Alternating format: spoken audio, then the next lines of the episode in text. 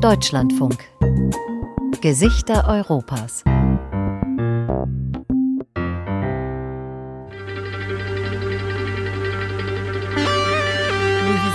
de leur caras Chiturile Europei. Avrupa'nın Europeiske ansikter. Лица Европы. Лица Европы.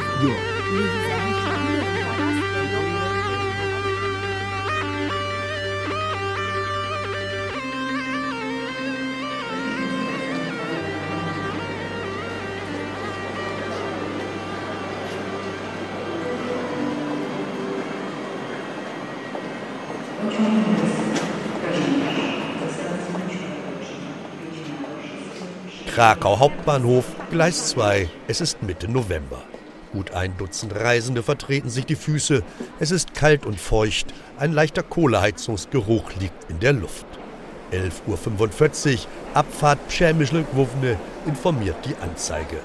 Przemyśl, das ist der letzte polnische Bahnhof vor der ukrainischen Grenze, 250 Kilometer östlich von hier. Den Rucksack auf dem Rücken wartet Olena zwischen zwei großen Reisetaschen und einem Rollkoffer. Ihr zehnjähriger Enkel tobt über den Bahnsteig. Kopfschüttelnd ermahnt ihn seine Oma. Olena ist ein bisschen nervös. Sie fährt gleich zurück in die Ukraine. Zwei Tage werden wir unterwegs sein, sagt die Rentnerin. Erst nach Kiew, dann weiter nach Odessa und von da schließlich nach Mykolaiv, der Hafenstadt am Schwarzen Meer. Monatelang wurde sie vom russischen Militär beschossen. Erst seit kurzem ist sie wieder mit dem Zug erreichbar.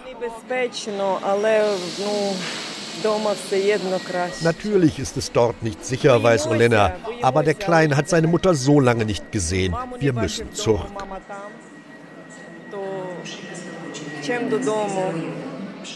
Leben nach der Flucht. Ukrainerinnen und Ukrainer in Polen. Eine Sendung von Anja Schrum und Ernst Ludwig von Aster. Polen hat EU-weit die meisten ukrainischen Geflüchteten aufgenommen, mehr als zwei Millionen. 500.000, so die Schätzungen, sind mittlerweile in die Ukraine zurückgekehrt.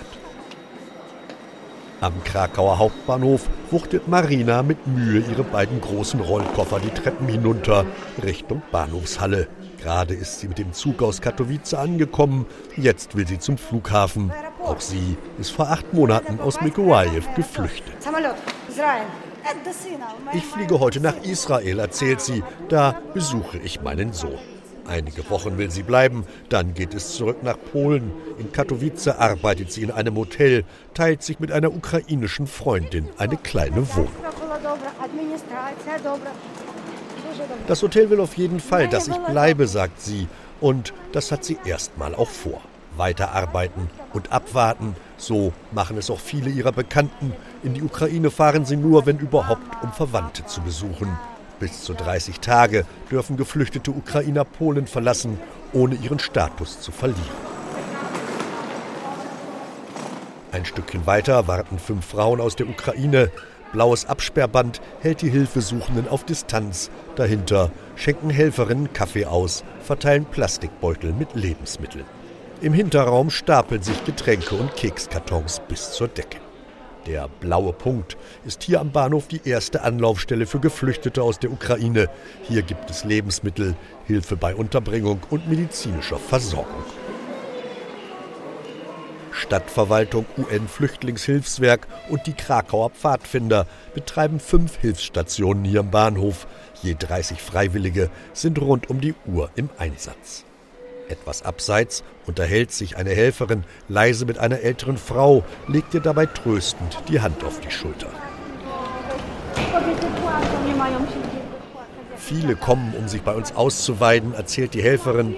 Auch eine Psychologin gehöre zum Team, denn manchmal wissen sie einfach nicht weiter. Die Frau im bordeauxroten Steppmantel hatte gerade die Nachricht bekommen, dass ihr Sohn in Siervierodonetsk verhaftet wurde. Nun fürchtet sie, dass er mit der russischen Armee an die Front geschickt wird.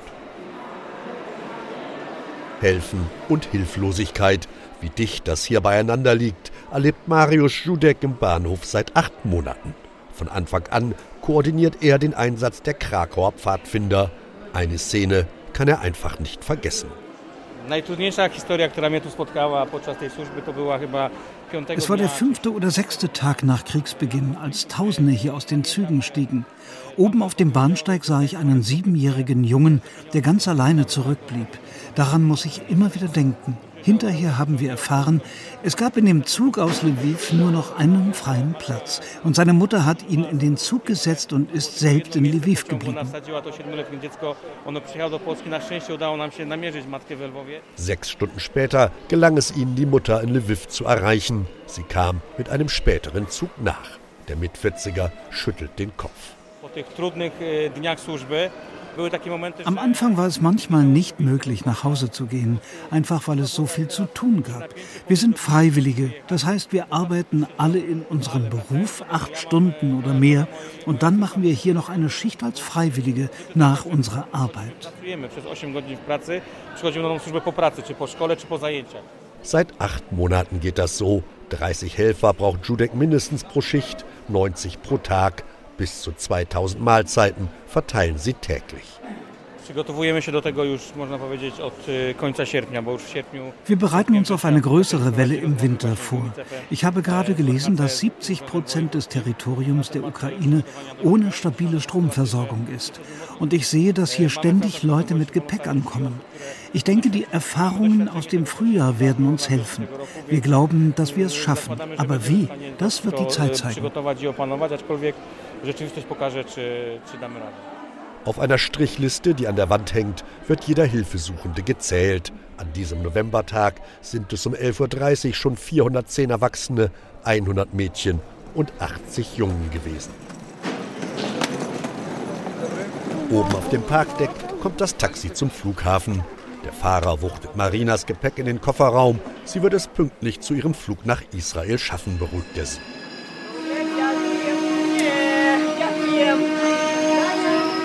Unten auf Gleis 2 fährt der Intercity nach Przemyśle ein. Olena und Dani schleppen das schwere Gepäck im Eiltempo über den Bahnsteig. Sie müssen nach vorne zu Wagen 13. Dani rennt vor. Einige Mitreisende helfen Olena mit den schweren Taschen.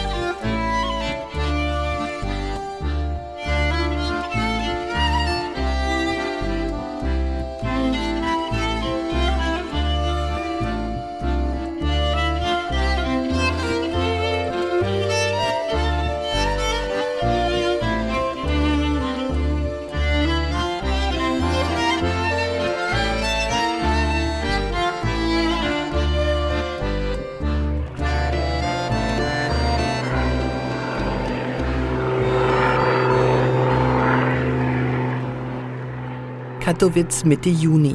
Immer wieder ziehen Doppeldecker im Tiefflug über ein Naherholungsgebiet südöstlich der Innenstadt.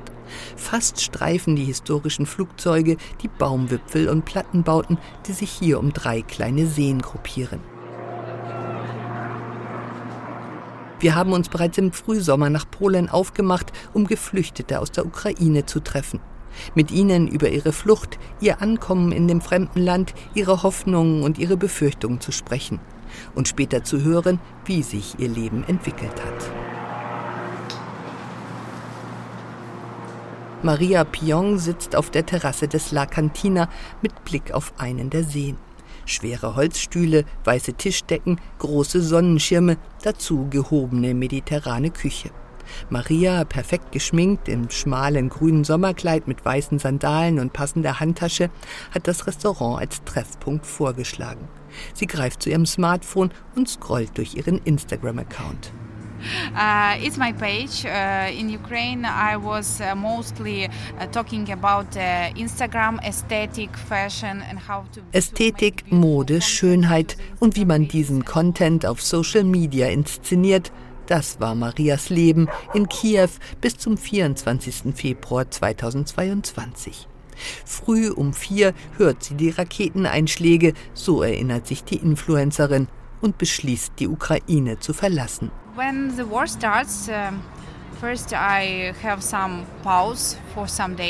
als der Krieg begann, habe ich ein paar Tage nichts geschrieben. Ich wusste nicht, worüber ich sprechen sollte. Viele haben gefragt, warum bist du nicht online? Sag deine Meinung, poste deine Meinung. Das war die härteste Zeit in meinem Leben. Hardest period in my life, really. Während ihre ukrainischen Follower sie drängen, Position zu beziehen, ist Maria mit ihren Kindern, dem zwölfjährigen Viktor und der zweijährigen Jeva, mit dem Auto auf dem Weg nach Lviv. 19 Stunden dauert die Fahrt. Von Lviv geht es weiter mit dem Bus über die Grenze nach Polen. Eine Odyssee auf der Suche nach einer Bleibe. Wir waren in Warschau, aber dort war kein Platz. Wir waren in Breslau, auch kein Platz. Wir waren zwei Wochen in Prag bei einer netten Familie in einer sehr kleinen Wohnung. Meine Kinder und ich schliefen in der Küche. Aber nach zwei Wochen ging auch das nicht mehr. Ich habe nach einer Wohnung gesucht, aber da gab es nichts. Maria war am Ende. Sie hatte tagelang nicht geschlafen und keine Hoffnung, in Prag eine Unterkunft zu finden. Emotional eine schlimme Zeit, erinnert sich Maria. Sie nimmt einen Bus, der ihre kleine Familie auf kürzestem Weg zurück nach Polen bringt. Und so landet die Fashion-Bloggerin mit ihren Kindern in Katowice im oberschlesischen Kohlerevier. Mit viel Glück gelingt es Maria, eine winzige Wohnung anzumieten, 36 Quadratmeter, nur für sie und ihre Kinder. Ein Kellner bringt die Getränke.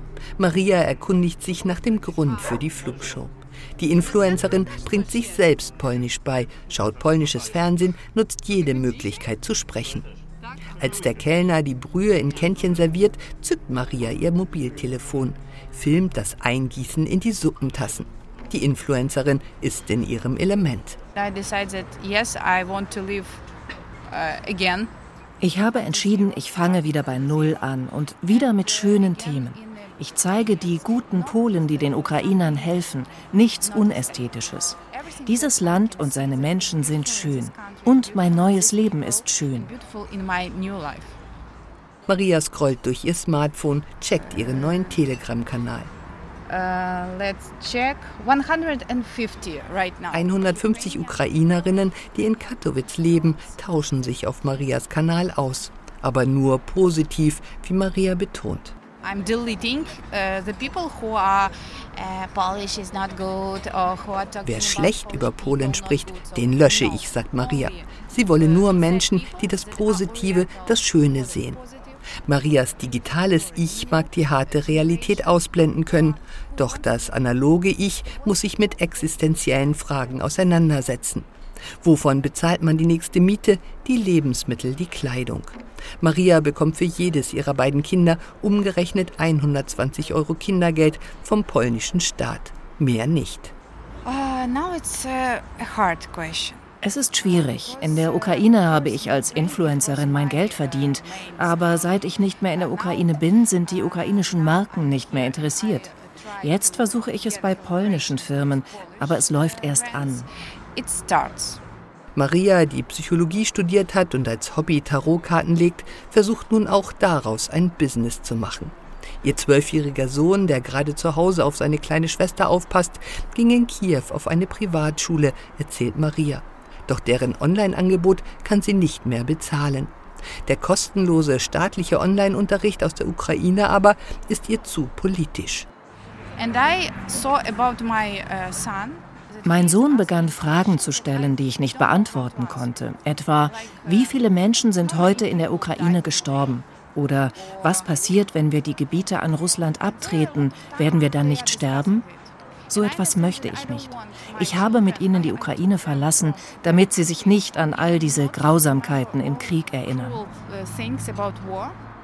Im dritten Anlauf hat Maria es geschafft. Viktor geht jetzt auf eine polnische Schule, wenn auch widerwillig. Ihre zweijährige Tochter ist tagsüber bei ihr. Natürlich sei nichts einfach, sagt Maria. Sie schlafe immer noch schlecht und weine fast jeden Tag. Doch zurück in die Ukraine, Maria schüttelt entschieden den Kopf. I'm not believing that it will be like it was. Ich glaube nicht, dass es in Kiew wieder sein wird wie früher. Mein Zuhause wird nie wieder dasselbe sein. Deshalb versuche ich hier in Polen neu zu starten. Mein Zuhause ist dort, wo meine Kinder sind. Und das kann überall auf der Welt sein.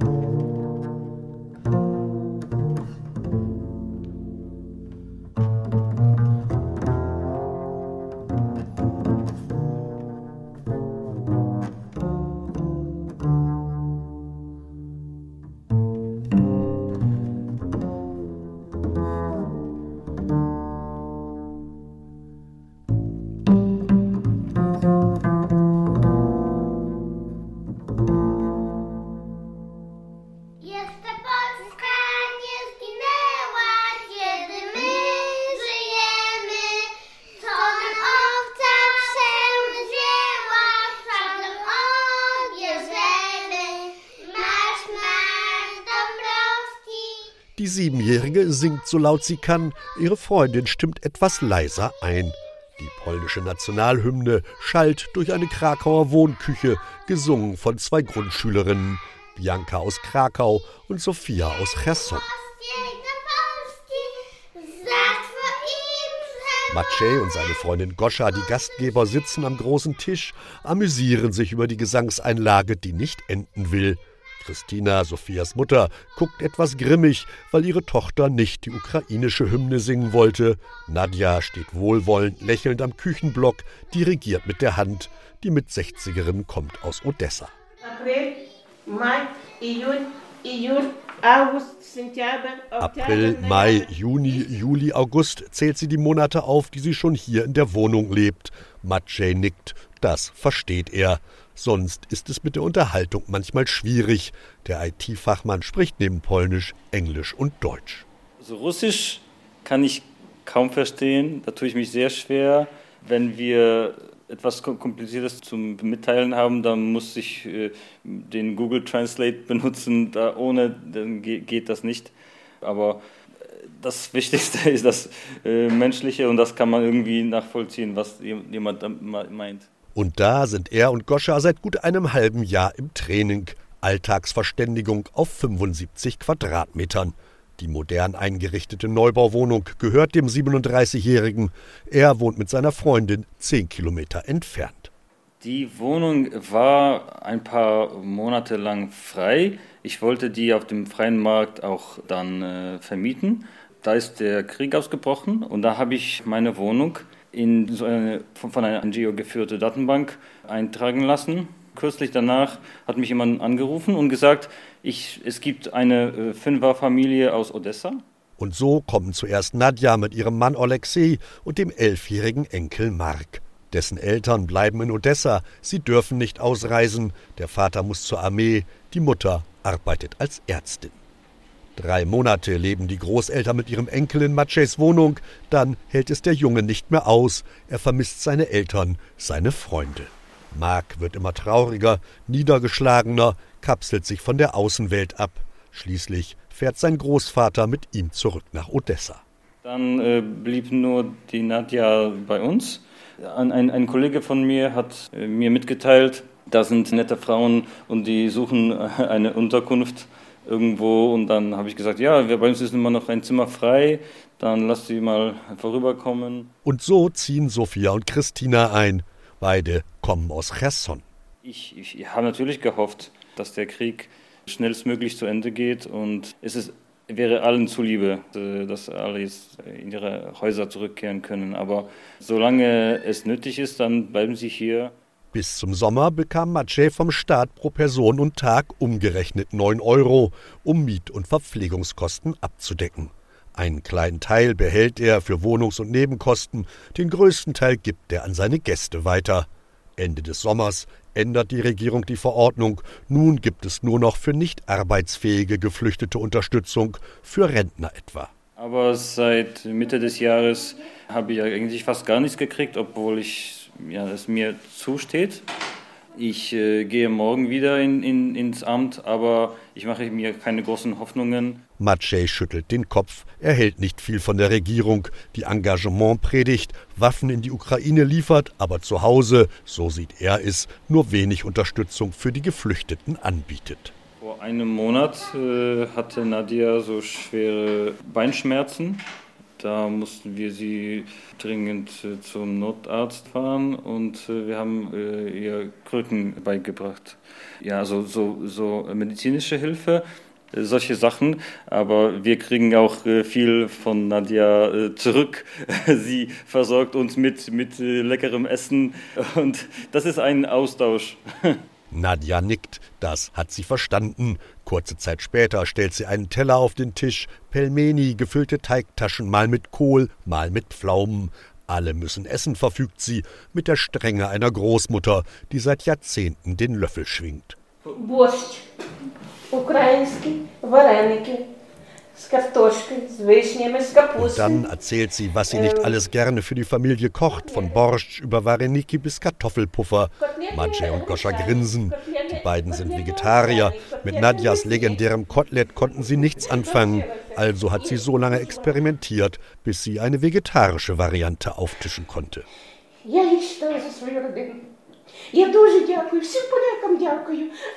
Nadja kommen die Tränen, als sie sich für die Gastfreundschaft bedankt. Maciej und Goscha ist das ein wenig peinlich, doch Nadja ist nicht zu stoppen. Über Weihnachten will sie wieder groß kochen, sagt sie. Ihr Enkel Mark und seine Mutter wollen zu Besuch kommen aus Odessa. Die Ärztin bekommt für einen Kurzurlaub eine Ausreiseerlaubnis. Maciej und Goscha drücken die Daumen. Sie werden weiterhelfen, wo sie können. Die polnische Gesellschaft äh, unterstützt nach wie vor Ukraine. Und das ist das Einzige, was die polnische Gesellschaft vereint, sowohl die Liberalen als, als, als die Konservativen. Äh, und das ist das Außergewöhnliche in der ganzen Situation, weil ansonsten sind wir eine sehr geteilte Gesellschaft. Und äh, in dieser Situation, das ist das, was uns vereint und das, ist, das macht uns auch große Hoffnung.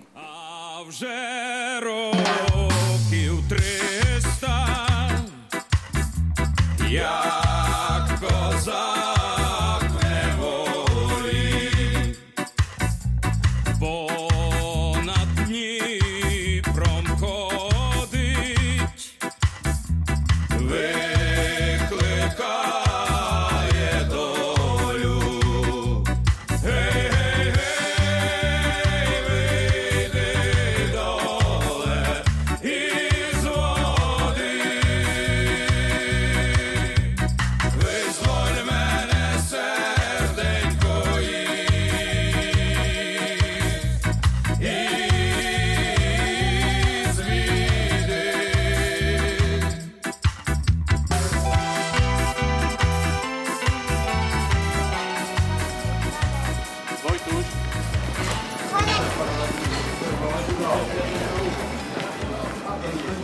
Rückblende Poznan Mitte Juni. Ein heftiger Regenschauer geht über dem Park nieder. Die Besucher flüchten unter eine alte Brücke. Gut 150 drängen sich unter dem alten Steinbogen. Die Zitadelle, eine alte Festungsanlage, ist eines der beliebtesten Ausflugsziele in der westpolnischen Metropole. Viel Grün, alte Backsteinmauern, moderne Kunst, dazu noch eine Ausstellung von polnischem Militärgerät aus dem Zweiten Weltkrieg. Gleich daneben liegt das Café Umberto. Uh, also uh, ich bin heute zum zweiten Mal hier, sagt Daria. Schön und groß sei der Park, ein guter Ort zum Erholen. Die 23-Jährige lebt seit Anfang März in Poznan, zusammen mit Schwester und Mutter. Eigentlich arbeitet sie in Lviv, ihre Schwester Nastja studiert in Kiew, ihre Mutter lebt in Tscherniew, der 280.000 Einwohnerstadt im Norden der Ukraine, unweit der russischen und belarussischen Grenze. Uh, Meine Mutter hat am 20. Februar Geburtstag. Wir haben das in Tschernihiw gefeiert. Eigentlich wollten meine Schwester und ich noch ein bisschen bleiben. Aber mein Vater sagte, ihr müsst zurückfahren. Irgendetwas Merkwürdiges geht in Russland vor. Also fuhren wir zurück nach Lviv und Kiew. Und am 24.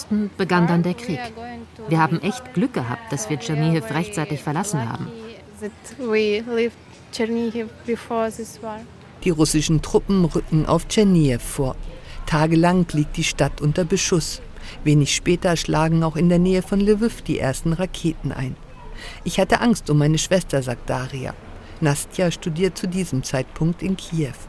Daria kontaktiert den Patensohn ihrer Mutter, Kuba. Er studiert in Poznan. Uh, ich fragte ihn, kannst du uns helfen? Können wir nach Polen kommen? Und er sagte, kein Problem, macht euch keine Sorgen. Wir wussten nicht, was uns erwartet. Nastja und ich sind einfach losgefahren mit dem Auto. Acht, neun Stunden waren wir unterwegs. Im März ziehen Daria und Nastja bei Freunden von Kuba ein. Die haben ein kleines Haus in einem Außenbezirk. Die beiden Schwestern machen sich Sorgen um ihre Eltern und Verwandten, die in Tscherniew geblieben sind. Immer wieder wird die Stadt aus der Luft angegriffen. Uh, und dann kam der Moment, wo auch meine Mutter einsehen musste, dass sie nicht in Tscherniew bleiben konnte. Sie war allein zu Hause. Es gab erst Luftalarm, dann fielen Bomben. In unserer Wohnung klirrten die Scheiben. Sie hatte große Angst. Und dann entschied sie sich auch zu fahren. Das war am 20. März. So she came to Poznan on, on 20th of March. Seitdem sind sie zu dritt in Poznan. Ihre Schwester Nastja kann online weiter studieren, Daria in ihrem alten Job als Betreuerin einer Online-Plattform weiter arbeiten. Als der Krieg begann, gab es eine kleine Pause, aber jetzt läuft es wieder.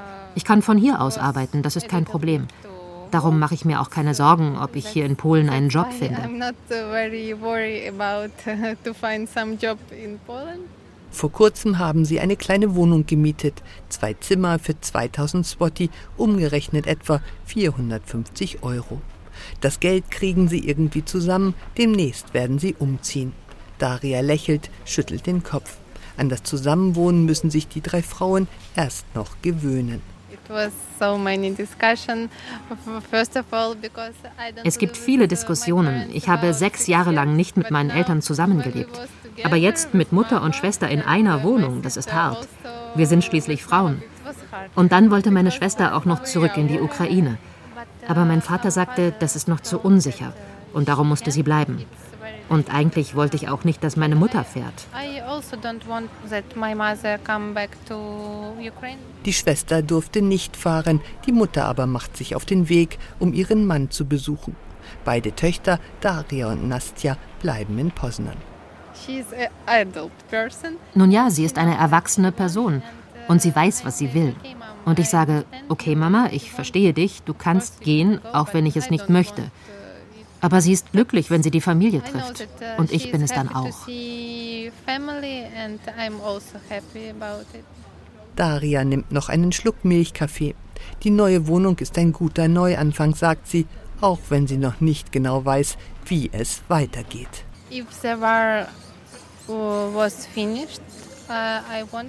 Wenn der Krieg zu Ende ist, möchte ich zurück in die Ukraine. Bis dahin gibt es zwei Möglichkeiten. Einmal Polen. Ich kann die Sprache zwar nicht, aber ich verstehe vieles. Das macht es einfach. Aber mein Traum ist Spanien. Da war ich noch nie. Ich hätte gerne ein Häuschen am Meer. Auch mein Vater träumt von so einem Häuschen. It's also a dream of my father.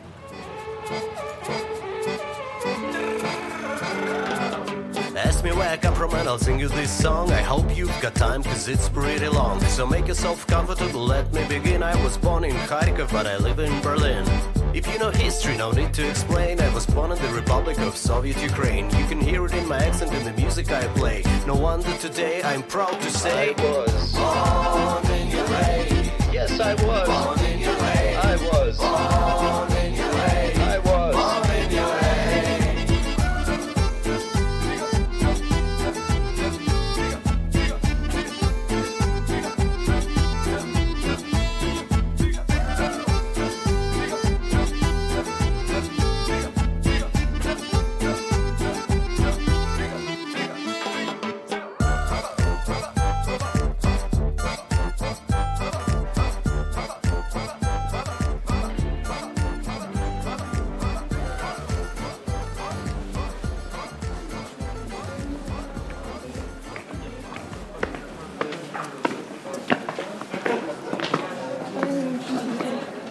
Rerum cognoscere causas et valorem prangt in goldenen Großbuchstaben über dem Eingangsportal. Ein riesiges Wandbild samt Sonnenuhr weist den Krakauer Wirtschaftsstudenten den Weg. Die Ursachen und den Wert der Dinge erkennen, das ist das Motto ihrer Fakultät. Im zweiten Stock warten Studenten vor dem Seminarraum, begrüßen sich mit High Fives. Bunte Plakate werben für einen Summer Abroad. Die China Business School bietet ihre Dienste an, ebenso wie die Dubai Business School. Wir dürfen nicht vergessen, schon nach dem Donbasskrieg und der Annexion der Krim kamen viele Flüchtlinge. Jeder vierte oder fünfte Student hier ist Ukrainer. Meine Studenten sind es gewohnt, mit ukrainischen Kommilitonen zu studieren. Marcin Keczierski sitzt in Zimmer 275. Das spartanische Büro teilt er sich mit einem Kollegen. Schon 2014, nachdem Russland in der Ostukraine einen Krieg entfacht und die ukrainische Halbinsel Krim annektiert hatte, flüchtete eine Million Ukrainer nach Polen, sagt der Professor. Das ist wahrscheinlich einer der Gründe für die unterschiedliche Wahrnehmung des Krieges in unterschiedlichen Ländern. Für uns begann der Krieg nicht 2022, sondern schon vorher, so wie es die Ukrainer auch sehen. Aber es gibt Unterschiede zwischen 2014 und heute. Vor allem auf dem Wohnungsmarkt merken die Studenten die Folgen dieser Masseneinwanderung. Kaczyrski ist Professor für Wirtschaftswissenschaften und Mitglied im Jagellonien Club, einem konservativen Think Tank.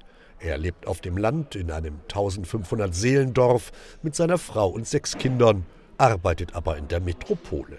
Seit Monaten beobachtet er die Stimmungslage in der Stadt und auf dem Dorf. Im März war es ein riesiger Enthusiasmus. Ich würde sogar sagen, eine Euphorie. Und jetzt spricht niemand mehr über die Lage. Überhaupt nicht. Schweigen in der Öffentlichkeit, ein Grummeln im Privaten und eine zunehmende Müdigkeit, die sich im Land ausbreitet. Das ist seine Diagnose. Doch es ist nicht so schlimm gekommen, wie er ursprünglich befürchtet hatte. Wenige Wochen nach dem Überfall auf die Ukraine hatte der Wissenschaftler in einem Interview vor einer drohenden Überlastung der polnischen Gesellschaft und sozialen Spannungen gewarnt. Wir müssen festhalten, dass der polnische Wohnungsmarkt, das Bildungs- und das Gesundheitssystem schon vorher in einer sehr schwierigen Situation waren. Und da ist es klar, dass die 1,5 Millionen Flüchtlinge die Lage verschärft haben. Doch es gibt keine Proteste, keine großen politischen Debatten. Einzelne Versuche von rechts außen, die Situation der Geflüchteten unter dem Slogan Polen zuerst zu instrumentalisieren, finden in der Öffentlichkeit bisher keinen Widerhall. Eine der ersten wichtigen Aktionen der Regierung war die Verabschiedung eines Gesetzes, das es den Ukrainern sofort erlaubte, in Polen zu arbeiten, ohne besondere Dokumente. Und so verschob sich das Problem von der politischen auf die wirtschaftliche Ebene. Denn die Wirtschaft sucht händeringend Arbeitskräfte. Bei der Unterbringung der Geflüchteten helfen anfangs Zuschüsse für Wohnungsbesitzer. Die Kinderbetreuung organisieren die Ukrainerinnen oft unter sich. Nichtregierungsorganisationen kümmern sich um die Formalien. Meiner Meinung nach ist die Strategie der Regierung nichts sagen, nichts fragen, Augen und Ohren verschließen. Denn wenn man die Probleme anerkennen würde, dann müsste man etwas machen. Und wir haben einfach keine Ressourcen. Ein wenig Anschubfinanzierung vom Staat, ansonsten Vertrauen auf die Zivilgesellschaft. Das ist die Strategie der nationalkonservativen Regierung, die sonst mit großen Teilen der Zivilgesellschaft lieber nichts zu tun haben will, denn die steht ihr äußerst kritisch gegenüber. Dass das ohnehin schon überlastete polnische Gesundheits- und Schulsystem noch weiter unter Druck gerät, nimmt die Regierung in Kauf. Einen Termin beim Kinderarzt zu kriegen war in Polen schon vor dem Krieg schwierig. Nun gab es Situationen, wo Ukrainerinnen, die ihre Kinder zu einem Vorsorgetermin anmelden wollten, drei bis vier Wochen warten sollten. Da sind sie in die Ukraine gefahren, weil sie dort den Termin sofort bekommen haben. Das System aus Solidarität und Selbsthilfe funktioniert seit Monaten. Doch eine Inflation von rund 18 Prozent, steigende Kreditzinsen und hohe Energiepreise zeigen mittlerweile Wirkung, glaubt Ketschirski. Es gibt eine aktuelle Studie der Universität Warschau. Der Titel ist Polen für die Ukraine, Polen gegen Ukrainer. In Interviews machten etliche befragte ukrainische Flüchtlinge für unsere Probleme mitverantwortlich. Für Spannungen auf dem Arbeitsmarkt, die Inflation, die steigenden Kreditzinsen.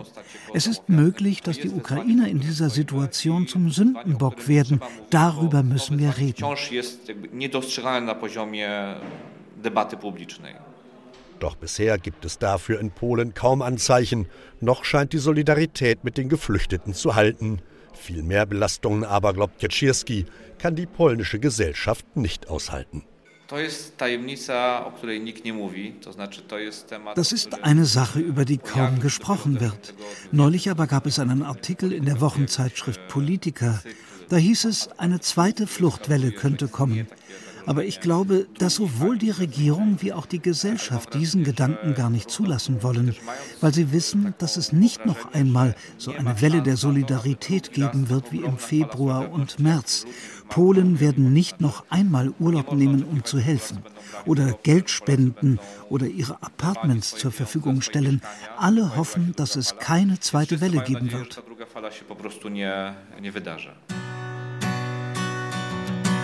Ті, що повернуться, і ті, що прийдуть, кого згадають, кого тут приймуть, кому віддячили, кого не забули, хто носить, як шрами, ламане минуле, всі, хто набув, і всі, хто втратив, всі, хто питав, у тебе поради, всі, хто просив, у тебе пробачення, всі мають значення, всі мають значення, зночі лишається небо темне, іде війна, виростають діти, і любиш їх, тому що крім тебе їх тут ніхто не буде любити.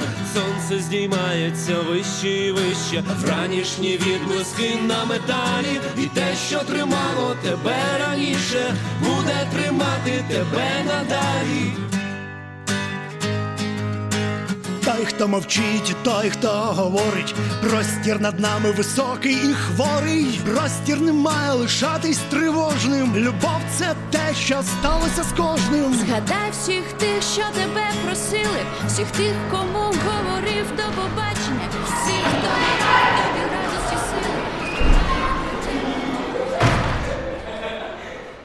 Ein paar Jungen und Mädchen eilen durch die Toreinfahrt an der Ulica Schwiertego Filippa Nummer 25 im Zentrum von Krakau. Sie gehen ein paar Stufen nach oben, drücken eine schwere Flügeltür auf. Deren Scheiben sind mit Zeichnungen verziert. Sonnenblumen und Himmel, gelb und blau. Daneben steht in Kyrillisch erste ukrainische Schule. Drinnen ist gerade Pause. Einige Kinder drängen sich um einen Kicker, andere toben durch das alte, stuckverzierte Gebäude. Im Eingangsbereich sitzt ein älterer Mann hinter einem Holztisch und mustert jeden Hereinkommenden eingehend. Der Mann spricht nur wenig Polnisch, aber doch wird klar, Viktoria Gnapp, die Vorsitzende der Stiftung Neslamna Ukraina, zu Deutsch Unbezwingbare Ukraine, ist noch beschäftigt. Ein paar Minuten später taucht Viktoria Gnapp auf. Die Ukrainerin ist erst seit kurzem in Polen. Eigentlich lebt sie mit ihrem Mann in Lissabon. Zusammen hat die ukrainische Patchwork-Familie fünf Kinder. Sie sind auch der Grund, warum das Unternehmerpaar nach dem russischen Überfall beschloss, wir müssen helfen. Ihr Mann hatte die Idee, sich für die Bildung der nach Polen geflüchteten ukrainischen Kinder einzusetzen, sagt Viktoria Knapp. We arrived to Poland uh, 5th or 7th of March, I would say. Wir kamen Anfang März nach Polen und haben gleich angefangen, alles zu organisieren. Am 21. März legten die ersten Klassen los, zunächst online, solange bis wir geeignete Gebäude gefunden hatten. Uns war es wichtig, dass die Kinder in eine richtige Schule gehen. Denn aufgrund von Corona hatten sie schon zwei Jahre Online-Unterricht hinter sich und fast vergessen, wie man miteinander kommuniziert. Im Mai lernten bereits 750 Kinder an drei Standorten in Krakau, Breslau und Warschau nach dem ukrainischen Curriculum. Im laufenden Schuljahr sind es schon 1500 Schüler und Schülerinnen. Die Nachfrage sei riesig, sagt Knapp. Im Sommer gab es 7000 Bewerbungen auf knapp 1000 Plätze. Aber die Auswahlkriterien seien klar. Diese Kinder kommen entweder aus den besetzten Gebieten oder aus Gebieten, in denen die Schulen zerstört sind oder derzeit der Krieg tobt. Kinder aus Lviv oder Ivano-Frankisk zum Beispiel, wo die Situation mehr oder weniger stabil ist und die Schulen funktionieren, müssen wir leider ablehnen. Zunächst stellten polnische Schulen Klassenräume zur Verfügung in einer zweiten Schicht am Nachmittag. Für den Unterricht wurden geflüchtete ukrainische Lehrerinnen angestellt. Der polnische Bildungsminister habe zwar anfänglich erklärt, es dürfe kein paralleles Schulsystem geben, erinnert sich knapp, aber There are estimated 800,000 Ukrainian children in Poland. Uh, es gibt Schätzungen, wonach 800.000 ukrainische Kinder in Polen leben. Da zu sagen, es darf kein paralleles System geben, ist eine Utopie. Zu Beginn des letzten Schuljahres fehlten bereits 14.000 Lehrer. Die polnischen Schulen konnten schon den eigenen Bedarf nicht decken, ganz zu schweigen vom Bedarf der ukrainischen Kinder. Einige von ihnen gehen jetzt auf polnische Schulen und sind zufrieden, andere dagegen sind es nicht. Besonders schwierig ist es für Teenager. Die Stiftung suchte auf eigene Faust nach geeigneten Gebäuden für die Schulen und nach Sponsoren für den laufenden Betrieb. Wir haben mit den Behörden gesprochen, mit den lokalen Bildungsverwaltungen. Sie haben gesagt, was Sie da machen, ist sehr wichtig. Viel Glück. Nur wir können Ihnen dabei leider nicht helfen. Uns wurde klar, es ist sinnlos, sich an die Behörden zu wenden. Wir müssen einfach Finanzmittel auftreiben, um geeignete Gebäude anzumieten. In Krakau konnte die Stiftung schließlich das alte Stadtpalais mieten. Für Miete, Löhne, Unterrichtsmaterial und so weiter fallen hier allein jeden Monat einige 10.000 Euro an. Das meiste Geld stammt von großen internationalen Organisationen wie Save the Children UK oder UNICEF. Aber es gibt auch einzelne Unternehmen, die die Schulen mit Sachspenden unterstützen. Knapp bittet zu einem kleinen Rundgang.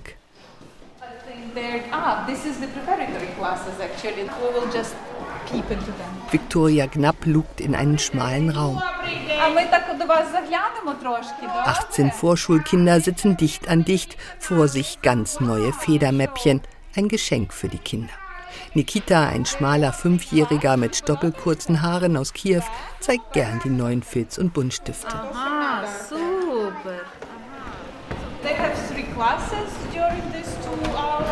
Bei den Vorschulkindern geht es vor allem um Spaß und ein langsames Heranführen an den Schulalltag, erzählt Knapp. Für die Kinder, deren Eltern einen Job gefunden haben, gibt es auch eine Nachmittagsbetreuung in einem großen Klassenraum mit viel Platz. Добрий день. А що ви робите? Розкажіть нам. Ми робимо аплікацію. Ага, листа для тата. Genia schreibt und malt gerade einen Brief an ihren Vater, der in der Ukraine im Krieg ist. Ein Junge daneben schneidet Papiervögel aus, um sie auf eine Postkarte zu kleben. Genau genommen sind es Friedenstauben. Draußen vor dem Klassenraum erzählt Knapp, dass der Krieg in der Schule nicht thematisiert werde. Zum Beispiel sehen Sie hier überall Bilder an den Wänden, aber es sind keine Bilder vom Krieg. Es geht immer um das Land und die Traditionen, aber nicht um Krieg. In jeder Schule haben wir Psychologen, die unterstützen. Und wir entwickeln gerade ein Programm, mit dem wir auch die Lehrkräfte und die Eltern zu Hause psychologisch unterstützen wollen. Viktoria Knapp selbst hat die Ukraine zwar schon vor einigen Jahren verlassen, doch der Krieg hat auch ihre Familie zerrissen. Knapp ist in Donetsk geboren, ihre Eltern leben immer noch dort und unterstützen Putin, erzählt sie. Als der Krieg in der jetzigen Form begann, haben wir eine Kommunikationspause eingelegt, einfach um nicht für immer miteinander zu brechen. Später haben wir dann wieder angefangen zu sprechen, aber Themen wie Krieg oder auch Politik meiden wir. Das Projekt Ukrainische Schule will Viktoria Knapp auf jeden Fall weiter vorantreiben, auch wenn gelegentlich kritische Töne zu hören sind. Von der polnischen Regierung haben wir keine Rückmeldung bekommen.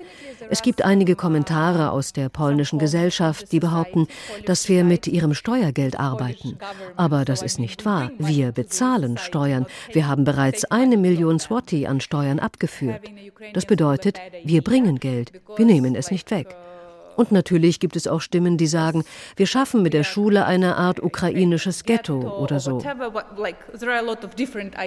Viktoria Knapp schüttelt den Kopf. Irgendwann, so hofft sie, wird das hier eine ganz normale, bilinguale, polnisch-ukrainischsprachige Schule sein.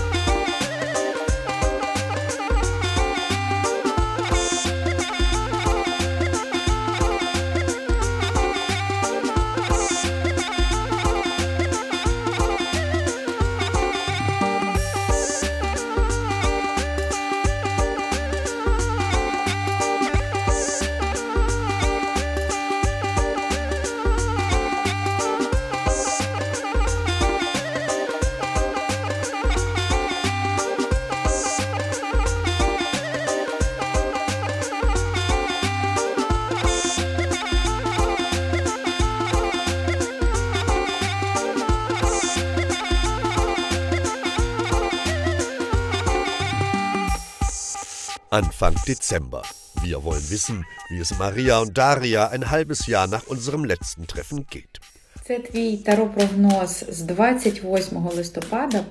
Maria, die geflohene Influencerin aus Kiew, legt Tarotkarten. The Muse Tarot heißt ihr TikTok-Kanal, auf dem sie ständig neue Clips postet. Im August ist sie mit ihren beiden Kindern von Katowice nach Warschau gezogen. Das zeigt ihr Instagram-Account. Dort gibt es viele neue Stories. Maria in einer Wellness-Oase, Maria beim Urlaub in den Bergen. Ihr neues Leben in Polen scheint Fahrt aufzunehmen. Doch unsere Anfragen lässt Maria jetzt unbeantwortet. Hello, Ernie. Daria meldet sich aus Tschernihiv. Die 23-Jährige, die im Frühjahr nach Poznan geflüchtet war, ist zurück in der Ukraine, in ihrer Heimatstadt ganz im Norden des Landes. Tschernijew liegt gut 70 Kilometer von der belarussischen Grenze entfernt und 100 Kilometer von der russischen. Now we have air uh, alarm and uh, I sit in the room.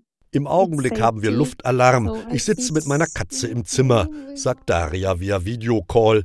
Die Videofunktion aber bleibt ausgeschaltet, um Datenvolumen zu sparen. It's the most hardest day and uh, there are many attacks Montag ist der härteste Tag der Woche, erzählt sie.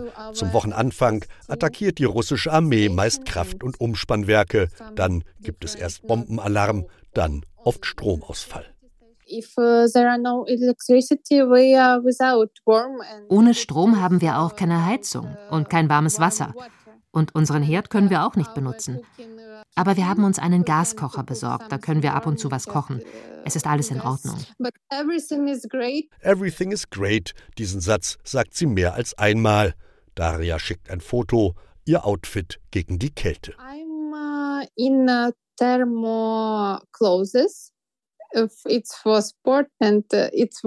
Thermohose und Jacke, dazu dicke Socken. Zwischendurch mache sie immer wieder Gymnastik in der Wohnung. Auch das halte den Körper warm. Im September hat Daria Polen verlassen, nach mehr als einem halben Jahr. Als ich dann zurück in der Ukraine war, habe ich mich richtig gut gefühlt. Ich war zu Hause. Klar ist das Leben hier gefährlich, aber irgendwie fühle ich mich so ein bisschen unsichtbar. Ich glaube, mir wird nichts passieren. In Polen war alles super, die Menschen waren sehr nett, Aber es ist ein anderes Land mit einer anderen Kultur. Sie hatte Sehnsucht nach ihrem Land, ihrer Stadt, ihren Verwandten, ihren Freunden. Genauso ging es ihrer Mutter und ihrer Schwester Nastja. Die beiden kehrten schon im August zurück.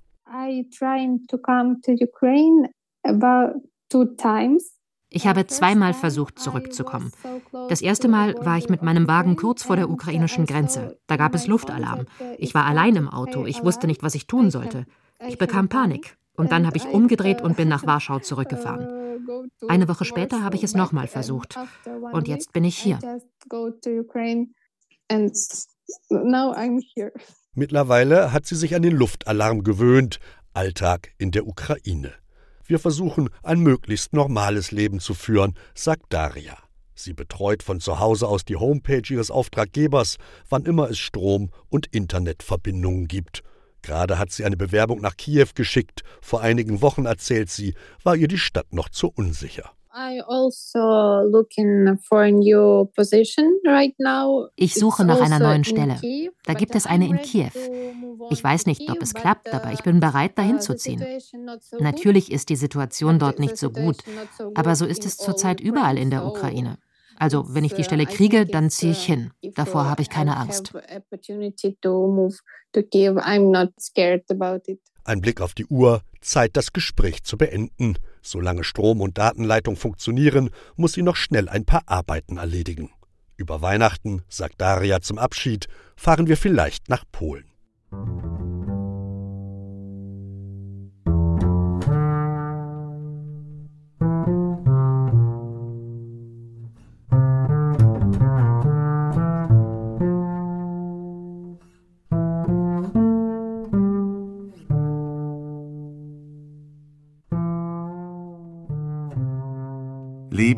Flucht. Ukrainerinnen und Ukrainer in Polen. Das waren die Gesichter Europas mit Reportagen von Anja Schrum und Ernst Ludwig von Aster. Die Redaktion hatte Johanna Herzing.